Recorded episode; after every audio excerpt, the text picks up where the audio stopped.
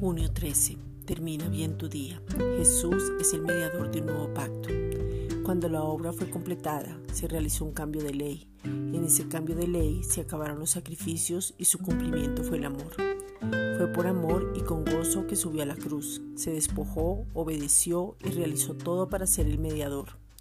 Por medio de la sangre derramada hubo un mediador que fue Jesucristo mismo, quien intervino por cada uno de nosotros dándonos vida eterna.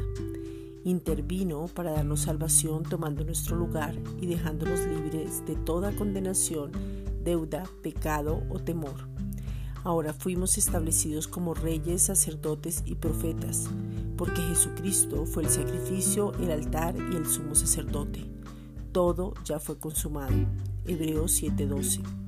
Porque cambiado el sacerdocio, necesario es que haya también cambio de ley.